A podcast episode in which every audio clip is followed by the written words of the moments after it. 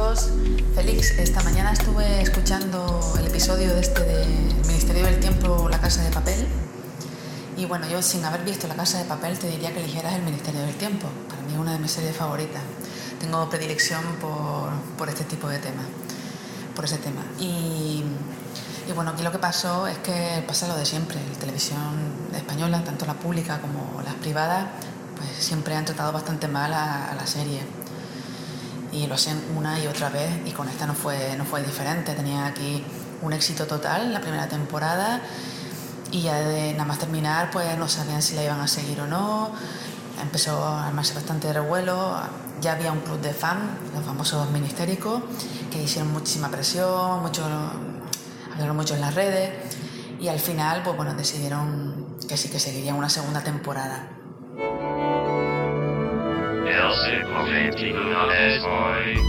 Gracias a Laura del podcast Vacía tu bandeja de la Liga.fm. Laura está en Twitter como Lormes16. Gracias Laura por tu mensaje. Al acabar la segunda temporada, otra vez lo mismo de no sabemos, que es muy cara, que no hay suficiente audiencia, no se habían dado cuenta o no querían darse cuenta de que las audiencias ya no las pueden medir igual, que se veía muchísimo por internet, no sentado delante del televisor los lunes por la noche. Total, que estuvo ahí como que en un principio no decían ni sí ni no y al final apareció como apareció Netflix por ahí y no sé cómo serían las negociaciones, pero vino como la gran salvadora para poder producir una tercera temporada. Ponía algunos cambios, es decir, la temporada sería más larga, pero serían dos sesiones.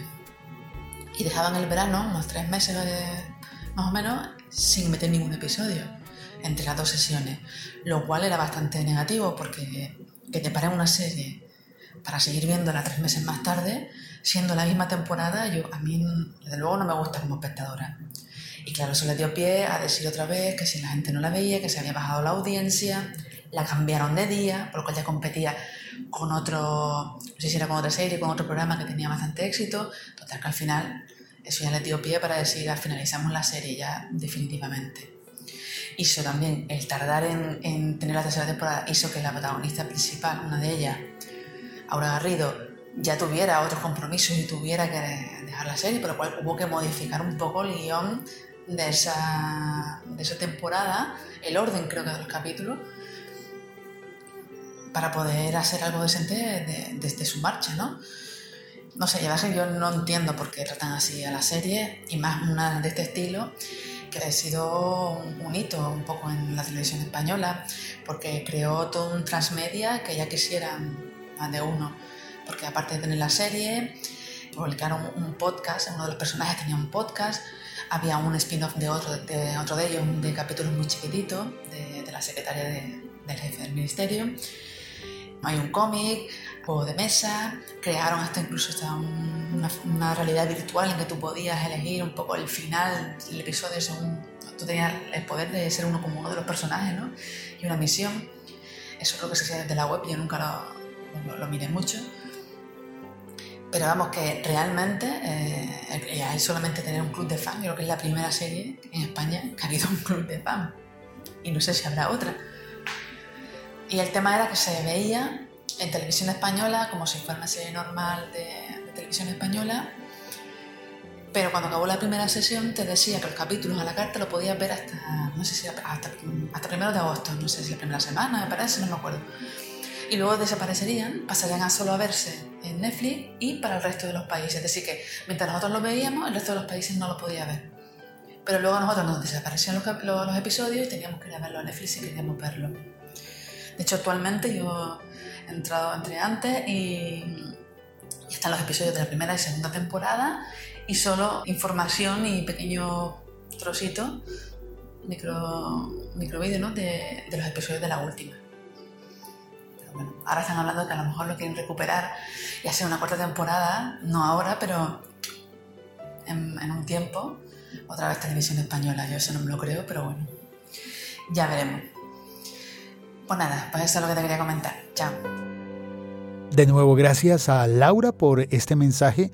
Y sí, Yo algunas de estas cosas ya las sabía desde América, era parte de lo que me tenía con mucha expectativa por ver el Ministerio del Tiempo y parte de lo que me hizo elegir, en contra de la voluntad de Netflix, ver primero el Ministerio del Tiempo y dejar para después La Casa de Papel.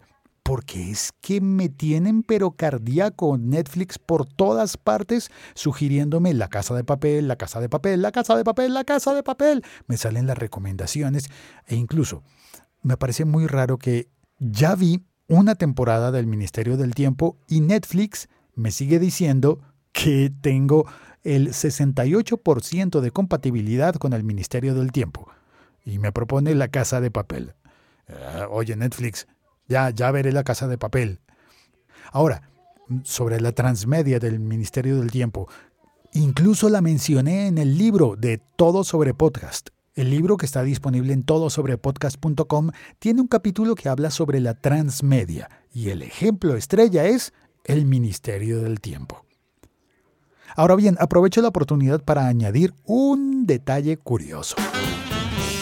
Y es que me enteré de que la versión en Netflix de las dos series está editada. Editada porque en España se usan las series muy largas, de capítulos muy largos. Yo recuerdo, por ejemplo, haber estado viendo La que se avecina y la otra, ¿cómo es que se llama la otra? Eh, Aquí no hay quien viva.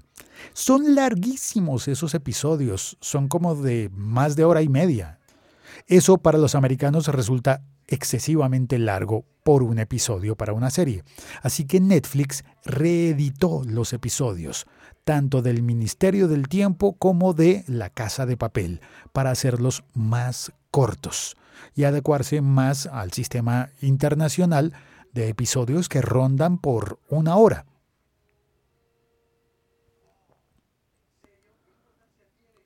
Y eso, la verdad, me gusta me gusta porque son series muy buenas, pero a veces como que si dejas los episodios demasiado largos aumenta la fatiga y eso y eso tiene que ver con que, por ejemplo, no te den ganas de hacer la maratón que me pienso hacer en esta Semana Santa para terminar de ver El Ministerio del Tiempo y pasar rápido a la Casa de Papel y poderlas comparar las dos ya por contenido.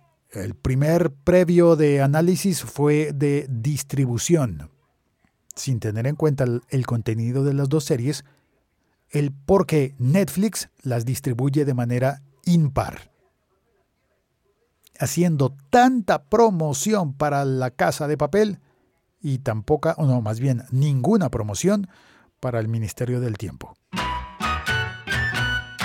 Ah, bueno, y me parece que el parangón con producciones colombianas estaría con Narcos, que la conoce todo el mundo, esa serie, y la serie original que dio pie a Narcos, que fue la serie El Patrón del Mal. Tiene muchos más episodios, no son largos, pero son muchísimos. Esa serie está en Netflix, pero Netflix no la promociona porque por cada persona que ve El Patrón del Mal, Netflix tiene que compartir, supongo que es por eso, tendría que compartir el dinero con el canal Caracol, dueño original de la serie, que claro, la distribuye Netflix, pero la hizo el canal Caracol, así como el Ministerio del Tiempo la hizo Televisión Española. Y la Casa de Papel, pues Antena 3.